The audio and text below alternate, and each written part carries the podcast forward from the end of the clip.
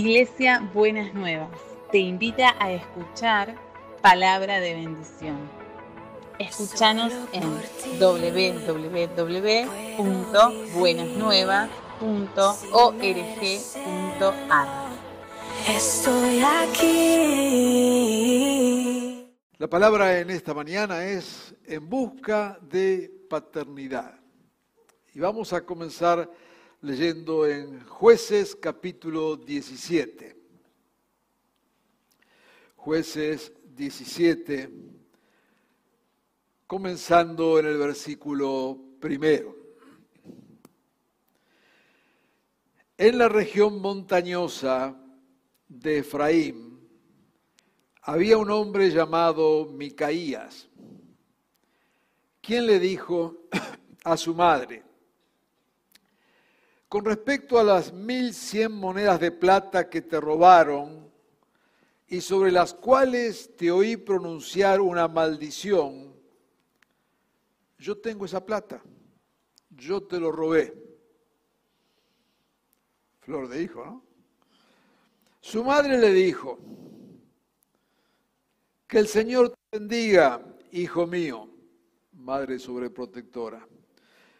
Cuando Micaías le devolvió a su madre las mil cien monedas de plata, ella dijo, solemnemente consagro mi plata al Señor para que mi hijo haga una imagen tallada y un ídolo de fundición. Ahora pues te la devuelvo. Cuando él le devolvió la plata a su madre, ella tomó doscientas monedas de plata, y se las dio a un platero, quien hizo con ellas una imagen tallada y un ídolo de fundición, que fueron puestos en la casa de Micaías. Este Micaías tenía un santuario, hizo un éfod y algunos ídolos domésticos, y consagró a uno de sus hijos como sacerdote. En aquella época no había rey en Israel, cada uno hacía lo que le parecía mejor. Un joven levita de Belén de Judá, que era forastero y de la tribu de Judá, salió de aquella ciudad en busca de algún otro lugar donde vivir. En el curso de su viaje llegó a la casa de Micaías, en la región montañosa de Efraín. ¿De dónde viene? le preguntó Micaías. Soy levita de Belén de Judá, contestó él, y estoy buscando un lugar donde vivir. Vive conmigo, le propuso Micaías. Y sé mi padre y sacerdote. Yo te daré diez monedas de plata al año, además de ropa y comida. El joven levita aceptó quedarse a vivir con él y fue para Micaías como uno de sus hijos. Luego Micaías invistió al levita y así el joven se convirtió en su sacerdote y vivió en su casa. Y Micaías dijo, ahora sé que el Señor me hará prosperar porque tengo a un levita como sacerdote. Bueno, para resumirlo en una sola palabra, todo mal. Todo mal. Estaba este pobre Micaías, que se ve que era un eh, personaje bastante interesante, una persona, ¿no es cierto? Que nos muestra acá el texto algunas de esas características tratando de, pintarlo. Pero hay allí en el versículo 6, ahora vamos a ir a eso, una, una, frase que está escrita eh, con toda la, la, intención de ponerle el marco a este, a este relato. Y dice, en aquella época no había rey en Israel, cada uno hacía lo que mejor le parecía. Así que estamos en un contexto de total descalabro, sin ningún parámetro para vivir, ¿eh? sin ningún marco donde vivir. Y en esas circunstancias hay una persona, Micaías, no importa el nombre, se ve que tenía una familia, porque luego nos hablará de, de hijos de él. Le había robado a su madre una cantidad importante de dinero en, monedas. Y ahí nos va pintando, ¿no es cierto?, qué tipo de persona es. Y entonces llega un momento, nos dice, ¿por qué? Va a la madre y le dice, mira, a vos te estaban faltando tantas monedas de, de plata y te escuché inclusive hasta echar maldiciones para quien te la había robado. Y quiero decirte, bueno, yo fui el que te las robé. Y la madre, esto nos va pintando la familia, ¿no es cierto? La madre, la mejor respuesta que tiene es, pobre nene, no te hagas problema, trae la moneda. Así que él le devuelve las monedas a la madre. Y otra vez la madre no tiene mejor idea que decir, ok, vamos a hacer, vamos a usar estas monedas, eh, vamos a fundirlas, vamos a usar la plata, eh, para hacer algunos ídolos, para hacer algunas imágenes. Así Micaías, el hijo, eh, armaba en su casa como un altar, un pequeño templete allí, porque fíjense la confusión que tenía esta pobre gente, ¿no? O sea, quería tener unos ídolos, armar los ídolos, de tal manera que él entonces en su casa tuviera su propio templo, ¿no es cierto? Una cuestión hecha a su imagen y semejanza, de tal forma que pudiera tener allí alguna bendición de Dios a través de estos ídolos que la madre fabricaba con las monedas que él le había robado. Bueno, uno dirá, y, es bueno ver esto también desde la perspectiva, poniéndonos en el lugar de este Micaías,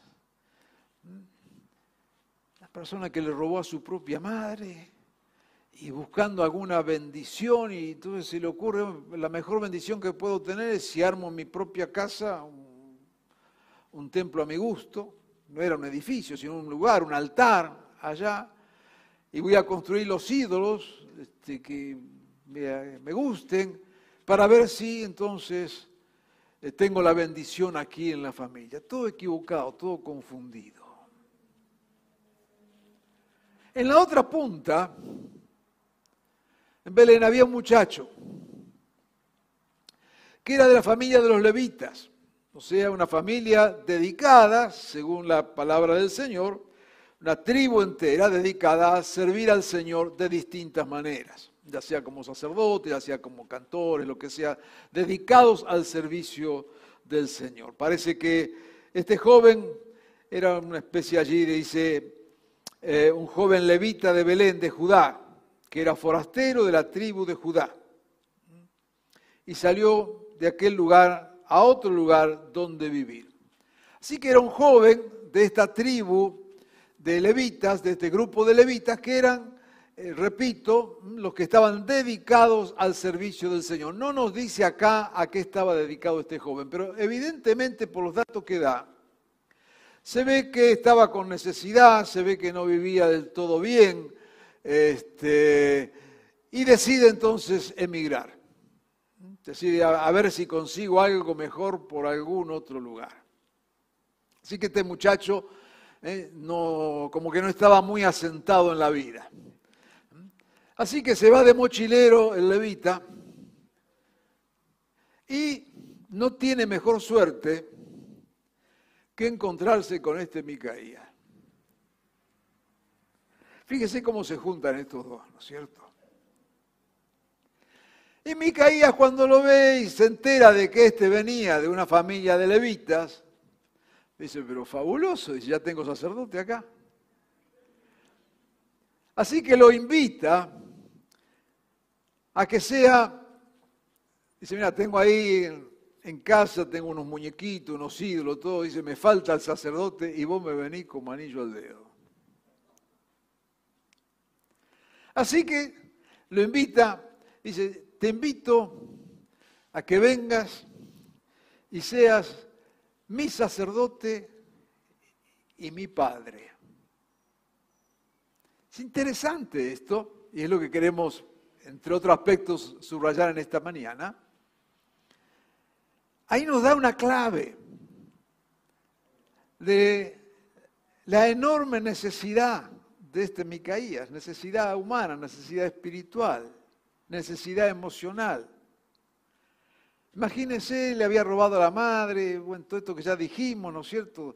Ahora quiere tener un lugar ahí de, adoración y viene un forastero, no sabe quién es. Pero sabe que viene de una tribu de levita, entonces dice, mira, venite, venite para mi casa, vas a ser el sacerdote porque necesito un sacerdote, porque tengo ahí los ídolos, tengo eh, todo, tengo mi mamá que pone los diezmos, tengo todo ahí. Dice, tengo diezmos, tengo ídolos, tengo lugar, el que me falta sacerdote.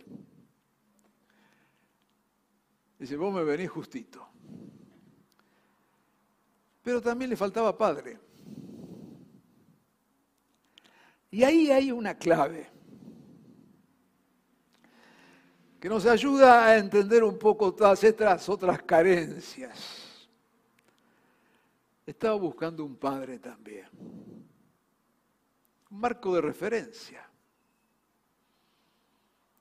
alguien que cuidara de él. Así que nos dice el texto que este joven acepta, promete la paga de todo un año, y es interesante que dice que el joven acepta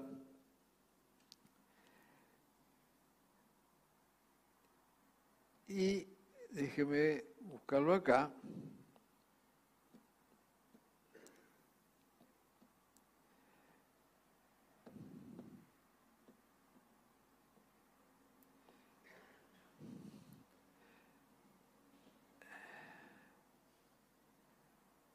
El joven levita aceptó quedarse a vivir con él. Ahora, escuche esto.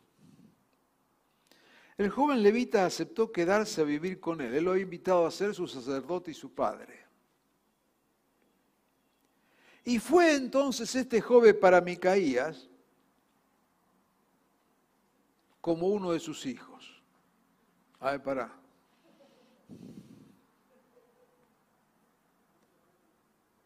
Lo invitó a ser su padre y terminó siendo como uno de sus hijos. Todo mal. Todos los roles confundidos.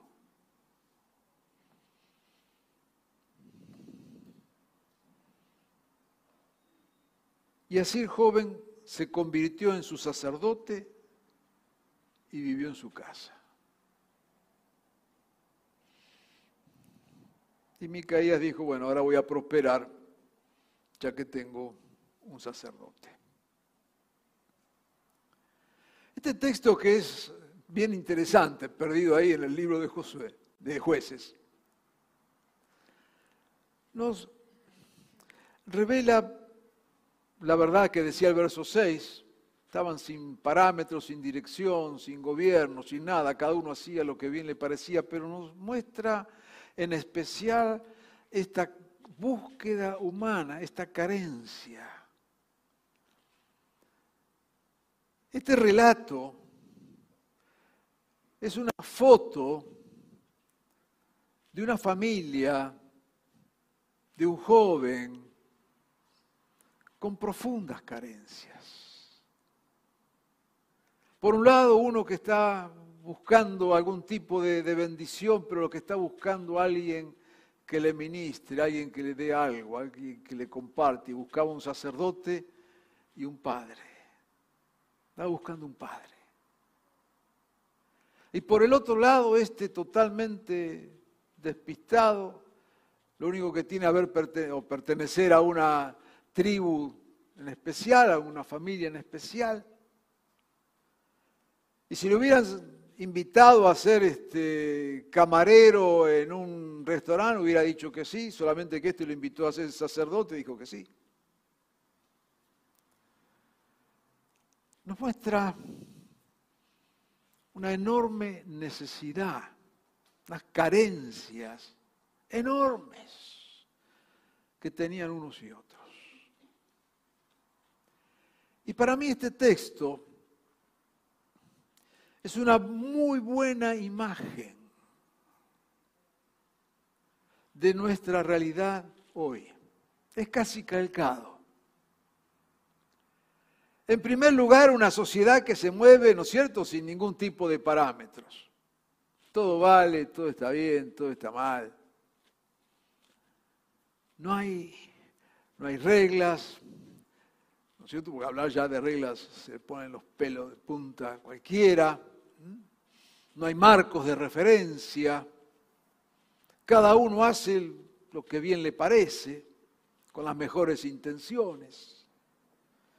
Y esto yo no estoy hablando acá de un nivel de gobierno, nación, país, que también es así, pero estoy hablando de la vida cotidiana, nuestra cotidianidad, nuestra familia, nuestros hogares, donde nos movemos. Cada uno hace lo, lo que bien le parece. Pero al mismo tiempo, muestra esta enorme necesidad. Y una de las cosas que nos ha dejado entre tantas otras esta pandemia, después de año y medio de encierros, una de las cosas que más han salido a la luz son las enormes carencias emocionales, relacionales. Por eso hoy veo una de las profesiones más prósperas es la de psicólogo. Entre paréntesis, tengo una hija psicóloga, le quieren pedir plata, ya saben a quién tienen que ir.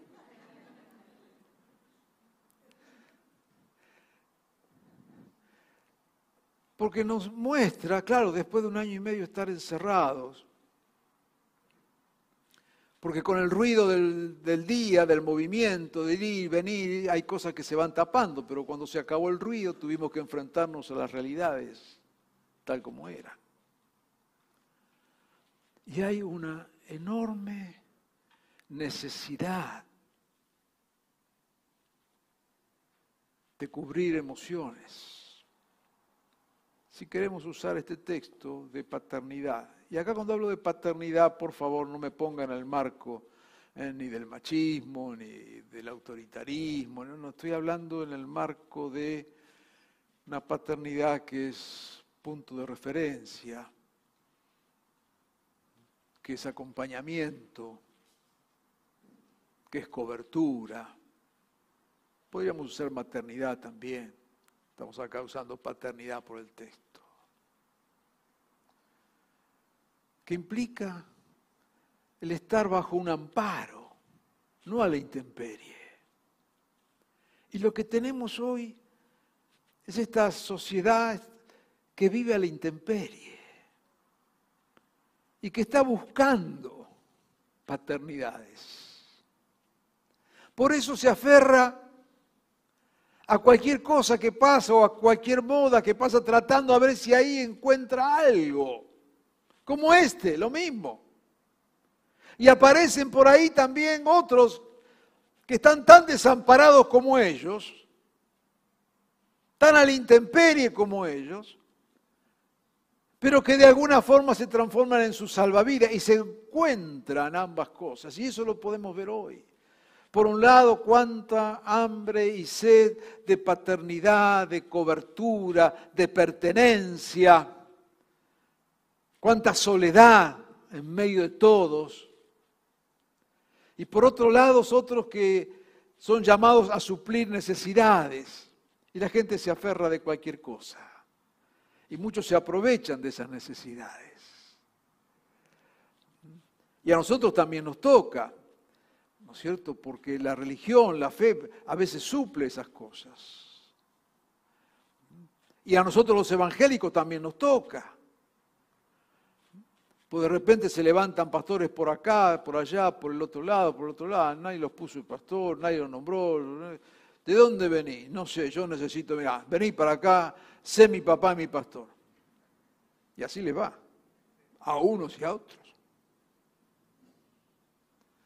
Así que estamos viviendo en este, en este tiempo de enormes carencias y de una necesidad de una paternidad sana, que todos necesitamos.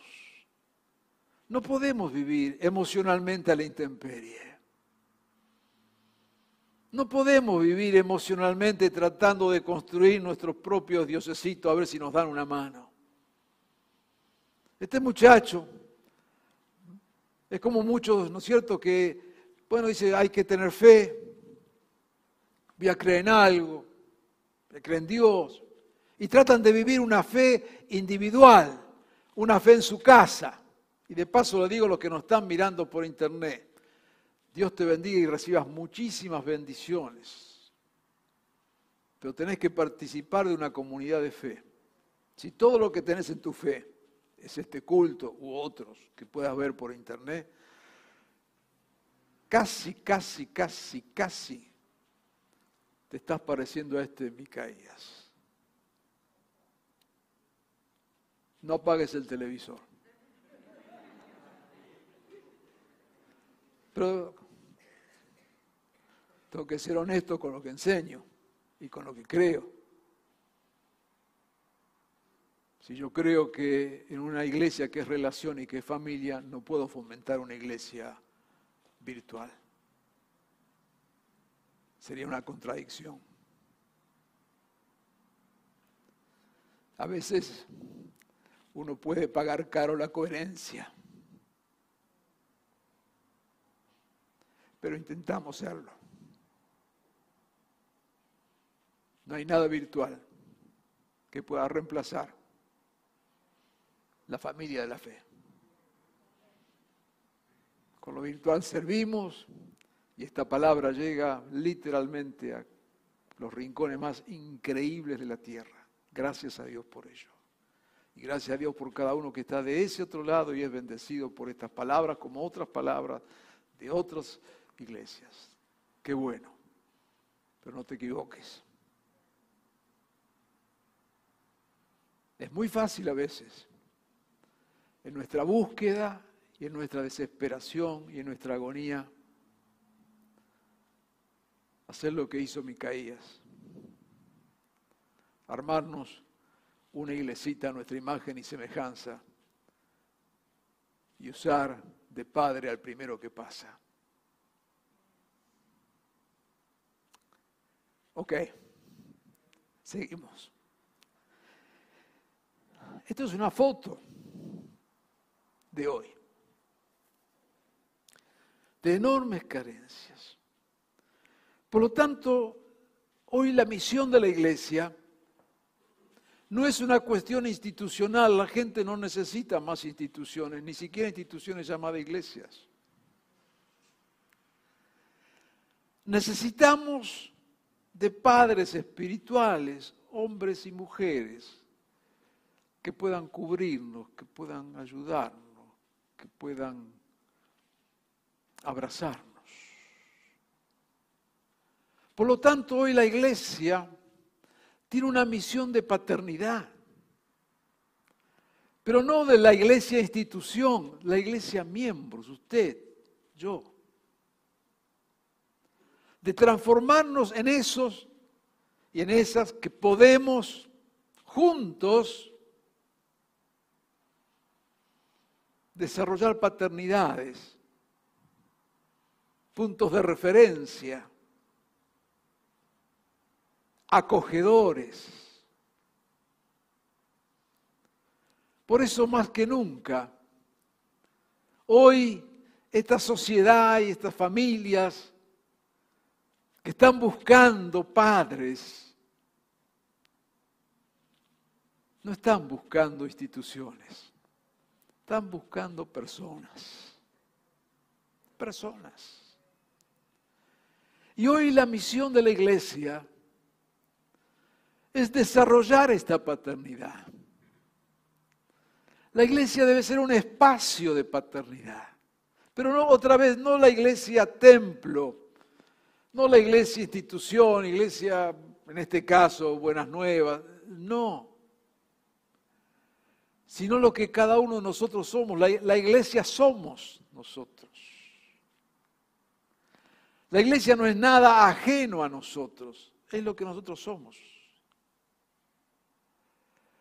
Y recordamos el texto que hemos recordado mil veces en las últimas eh, semanas, cuando nos habla de la mirada de Jesús y dice que veía a la gente como ovejas sin pastor,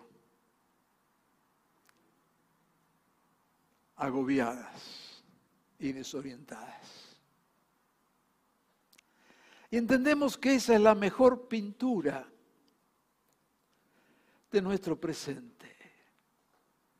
Iglesia desorientada, gente, pueblo, familias, agobiados, desorientados, lastimados. A veces lastimados por la propia iglesia, como ovejas sin pastor. Y dice que Jesús tuvo misericordia y los miró y nos mira con esos ojos de misericordia. Y nos invita a ponernos bajo su paternidad, bajo su cuidado, bajo su protección, bajo su abrazo. Y nos invita también a nosotros a ser instrumentos de esa paternidad. Hay un texto que quienes asistimos, somos parte de la comunidad de fe, hace tiempo lo, casi lo podemos recitar de memoria, aquel texto del Evangelio que nosotros decimos, ¿no? El relato del Hijo pródigo. No sé por qué hemos puesto el acento en el Hijo y no en el Padre, porque a mí me parece que es más un relato de Padre. Y lo voy a leer. No me voy a meter en eso porque iríamos para otro lado. Pero voy a leer el texto y escúchelo en este código de paternidad. Un hombre tenía dos hijos.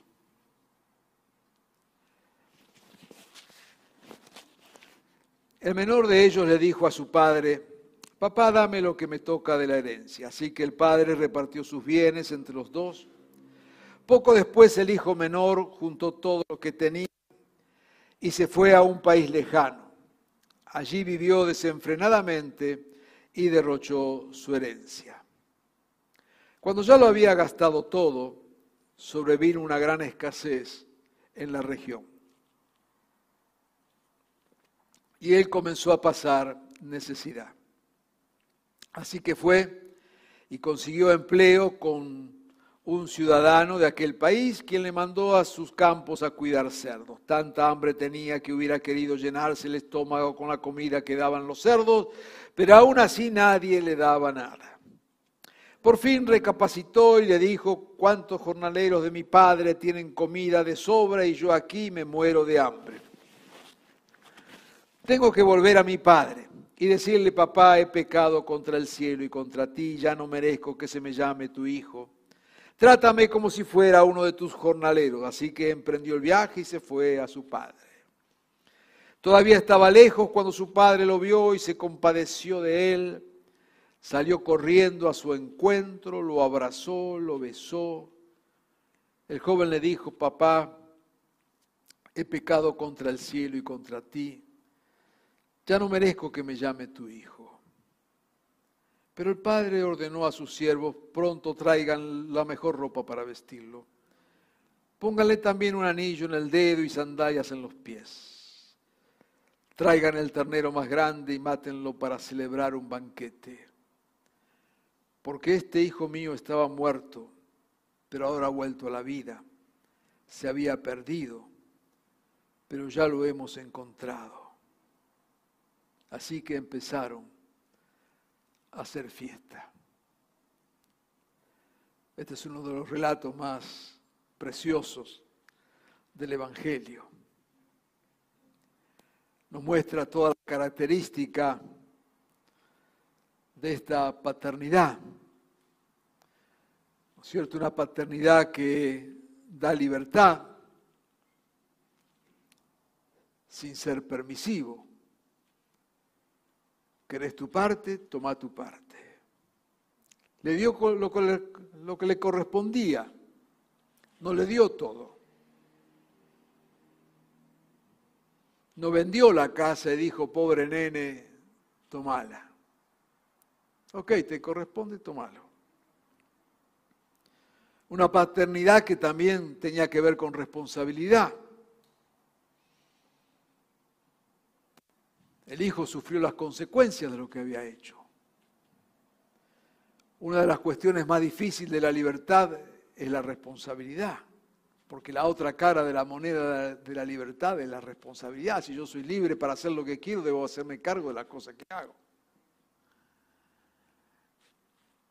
Y este padre no salió a cubrir la irresponsabilidad del hijo. Le dio libertad y se tuvo que hacer cargo de sus malas decisiones.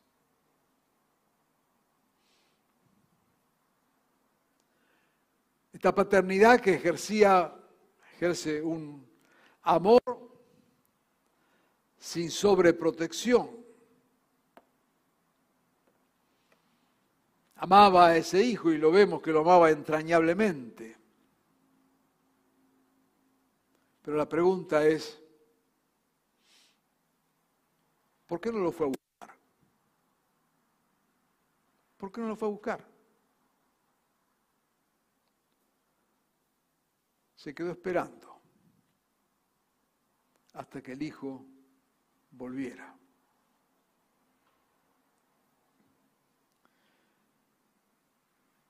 Y cuando volvió, por supuesto, no hubo ningún tipo de manipulación aceptó su arrepentimiento. No le dijo, viste, yo te dije.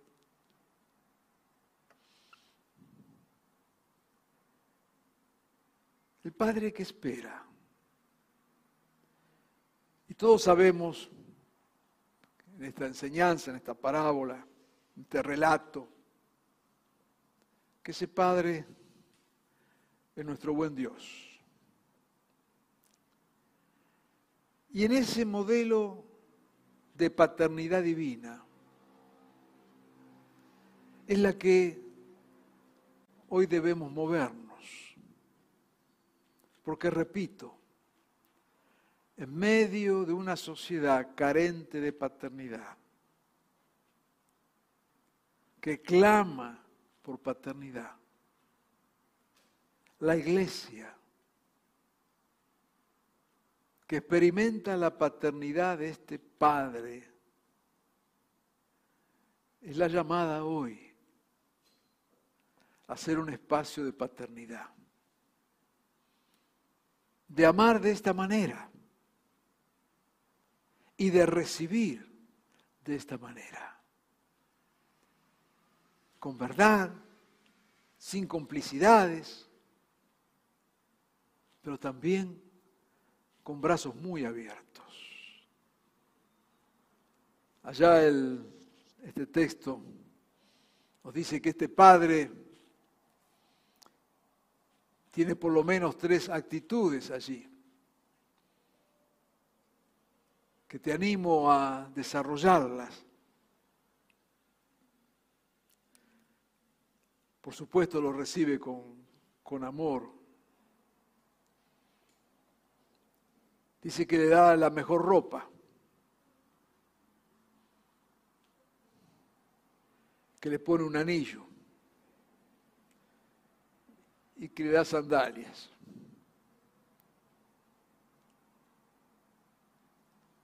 Lo honra.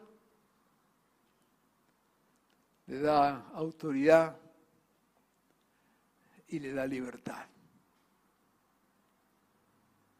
Honra autoridad, libertad. Hoy vivir la fe tiene que ver con esto. Desarrollar entre nosotros una cultura de la honra. Honrarnos mutuamente y honrar a las personas.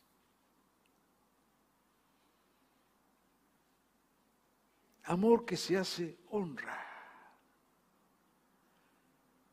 Amor que confía en el otro. Confía. Este sentido de, de la autoridad implica confianza. Pero amor también que se hace libertad. Dios nos ha hecho libres. Y es bueno que aprendamos a vivir en esa libertad del Señor y podamos ser una comunidad de hombres y mujeres libres, liberados por el Señor. Hay un mundo clamando por paternidad. La iglesia debe levantarse en este tiempo como un espacio de paternidad divina. Como ese padre que está dispuesto a abrazar con ese Padre que confía en nosotros. Pero déjeme decir algo más antes de terminar y de plantearte este desafío. Porque repito, la iglesia somos nosotros. Somos nosotros quienes tenemos que ser esas expresiones de paternidad del Padre. Pero ¿sabes?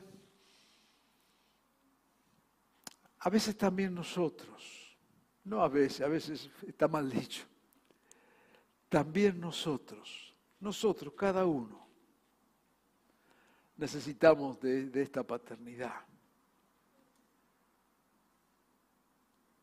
Y esto va a venir de lo que seamos capaces de nosotros, entre nosotros, hacer. ¿Qué quiero decir?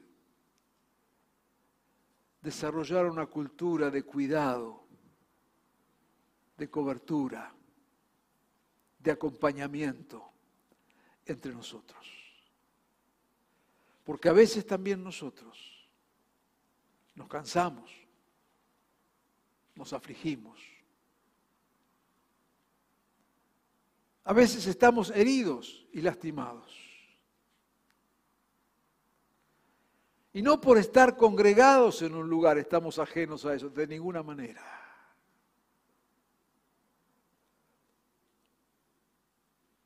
Dios abra nuestros ojos para ver. Abra nuestros brazos para recibir. Y fortalezca nuestra voluntad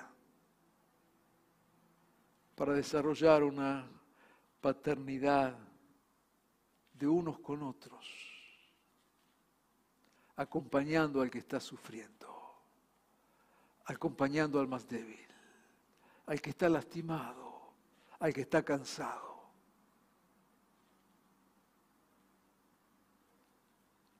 Como decíamos al principio, la misión hoy es paternidad. Y la característica de la iglesia en este tiempo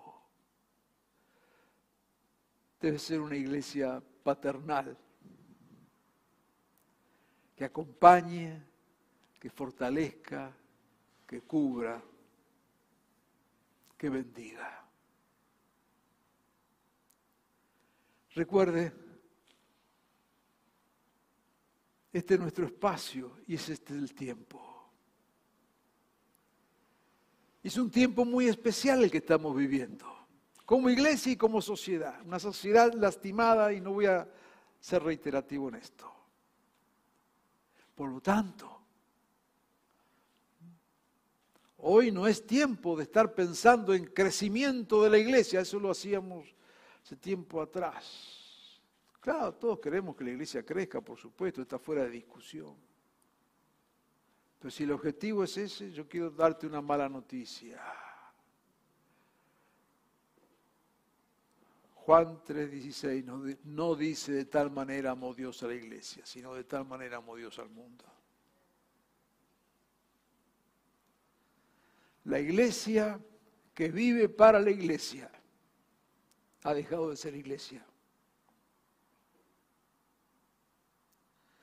La iglesia vive para el mundo. Y el mundo significa el otro. La iglesia tiene sentido en función del otro, en función del prójimo, en función del necesitado, en función del hermano y de la hermana, no de la institución iglesia.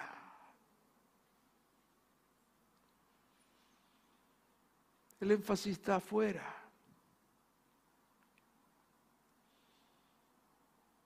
Mucho menos, y lo venimos diciendo, ¿no es cierto? Una iglesia que sale a conquistar, vamos a conquistar Buenos Aires para Cristo. No conquistes, ama Buenos Aires.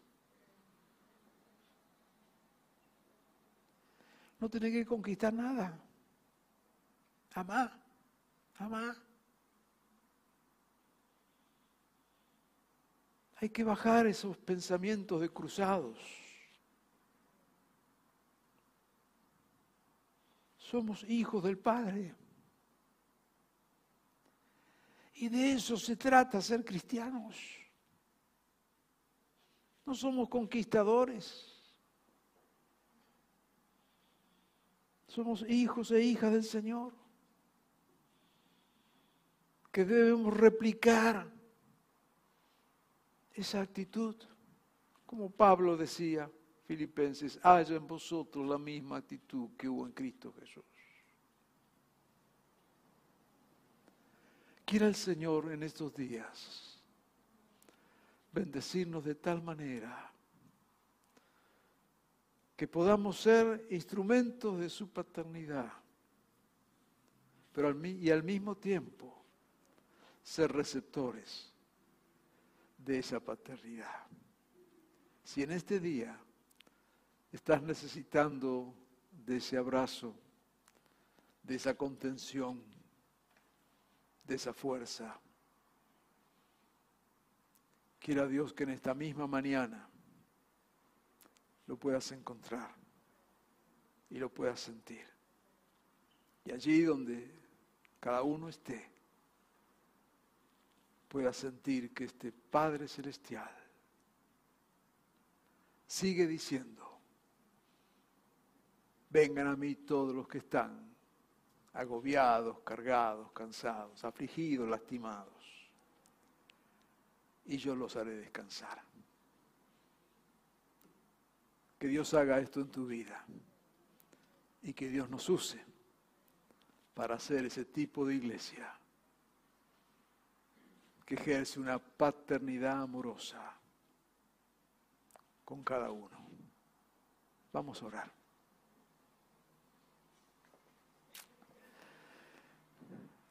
Amado Jesús, Señor,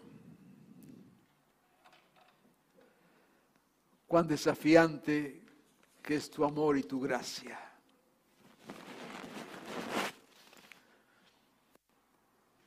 Cuán grande es tu misericordia. Señor, somos conscientes que vivimos tiempos de enormes dificultades, pero en especial tiempos de enorme desprotección. En estos tiempos, Señor, como que vemos más a la luz, más en la superficie, tanto dolor, tanta orfandad. Señor, ¿y cuántos anda buscando padres y sacerdotes los que menos pueden ayudar? Pero Señor, no queremos juzgar a quienes buscan de eso porque en verdad eso es reflejo de su propia necesidad. Danos ojos para ver esta necesidad, Señor. Pero también danos una actitud de paternidad divina. Paternidad que no es manipulación, ni es violencia, ni, ni, tiene que ver con todas las imágenes que tenemos de una paternidad patriarcal, machista, no tiene nada que ver con eso, sino que son brazos abiertos, oídos atentos, bocas dispuestas a bendecir te pido, Señor, en especial en este día, por aquellos que están en necesidad, quizás con corazones heridos, lastimados, afligidos, puedan sentir tu abrazo, Señor, tu gracia. Papá divino, trae de tu paz. Y úsanos, Señor, para que seamos tus instrumentos de esta paternidad que se transforma en bendición. Los ponemos en tus manos, Jesús. En tu nombre. Amén y amén.